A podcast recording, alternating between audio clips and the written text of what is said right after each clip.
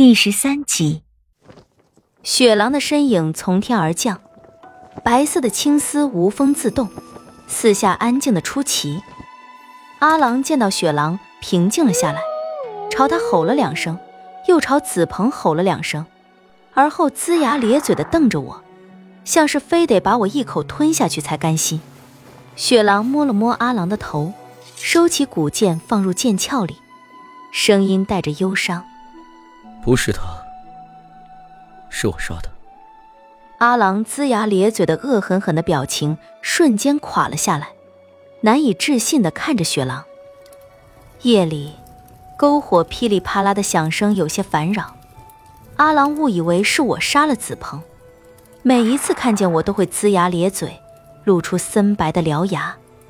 虽然雪狼已经跟他解释了，杀死子鹏的是他，不是我。子鹏的死跟我没有半分关系，但是他对我依然还是凶神恶煞的模样。雪狼在篝火旁烤鱼，对我说：“阿郎以为，虽然不是你杀的子鹏，但是子鹏也是因为救你才死的。子鹏的死跟你有直接的关系。这头狼脾气很倔，有时候我的话都不听。也许他跟子鹏都是畜生，感情深。”过段时间，等他想通了就没事了，他会对你放下成见的。啊，那是自然，整个狼族的王嘛，自然是有些脾气的。你说的倒轻松，那可是头狼啊！你以为是人吗？这也就是你在，要是你不在，他还不一口把我吞了？要一头狼王对我放下成见，说什么梦话呀？这语言都不通，怎么让他对我放下成见？看来以后我得一步不落的跟着雪狼了。要是被阿狼给嚼碎了，这不死心还能修复吗？接下来的两天，不管雪狼做什么，我都跟着他。好在自从他给我拿回衣裙之后，就没走过。我心里很庆幸。每次见到阿狼看我那恶狠狠的眼神时，我就更加庆幸雪狼没有丢下我。他守着子鹏的第二天晚上，我借着篝火看到他踏在水面上擦洗身子。他解开蓝色的衣袍，露出健硕的胸膛。我羞惭地转过头去，就见阿郎在篝火旁趴着。我不敢靠近，我看他一眼，他便露出森白的獠牙凶我，吓得我赶紧远离他。今晚月正当空，使得肌肤若雪的他更加白皙，也惹得我不愿挪开双眼。随着衣衫慢慢褪去，我看见一道道血窟窿，东一处西一处的遍布他的前胸后背。这血窟窿是新的，许是才伤不久。他像是发觉了我的存在，一阵风似的出现在我面前，身上的衣服已经穿得妥帖，正在系腰带，那张银色面具依然妖媚诡异。身上哪里来这么多伤？管那么多做什么呀？早些歇着吧，明天午后我们就要动身前往韩国了。是不是被血蝠咬的？我被雪蝠咬过，知道被雪蝠咬过后留下的伤痕是什么模样，正是一个深深的血窟窿。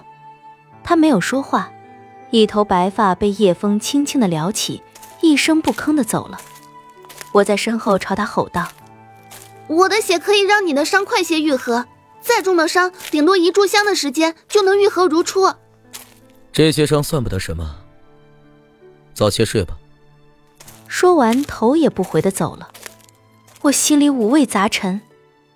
这两日，他可全然不像一个身受重伤的人该有的模样。在那银色的面具下，到底藏着一张怎样的脸？夜里，我怀着心事，很晚才睡去。第三天下午，雪狼站在河岸边看着子鹏，阿郎站在他身旁。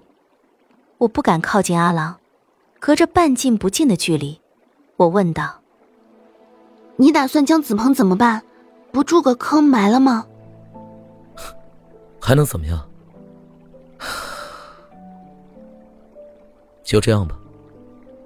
你，你就这样让他在这里飘着，就这样让他腐烂喂鱼？不然呢？至少你也该帮他收收尸吧。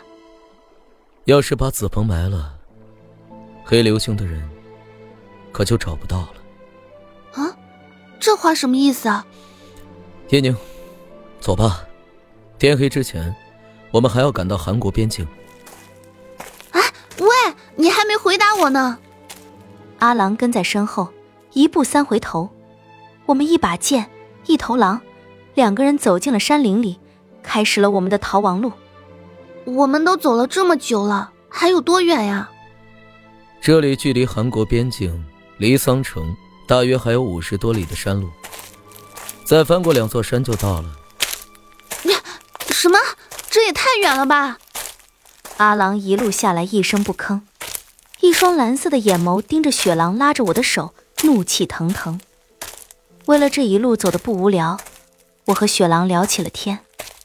哎，我听王城的一些贤士们无事的时候闲嗑牙。聊起你的时候，说你随身会带着两把剑，可是为什么我只见到这把青色的古剑？他回头看了我一眼，将我从一块大石头上抱下来。阿郎四腿一蹬，越过我和雪狼的头顶，呼呼的跑到了前头去。雪狼笑了笑，拉着我的手继续往前走，语气中有几分笑意。这把古剑名唤清明，是我师父相赠。你们王宫里的侍从消息倒是灵通啊，在我身上的确还有另一把剑。哦，怎么没见着？另一把剑是一把死亡之剑，其造就的年月比清明还要早上个几百年。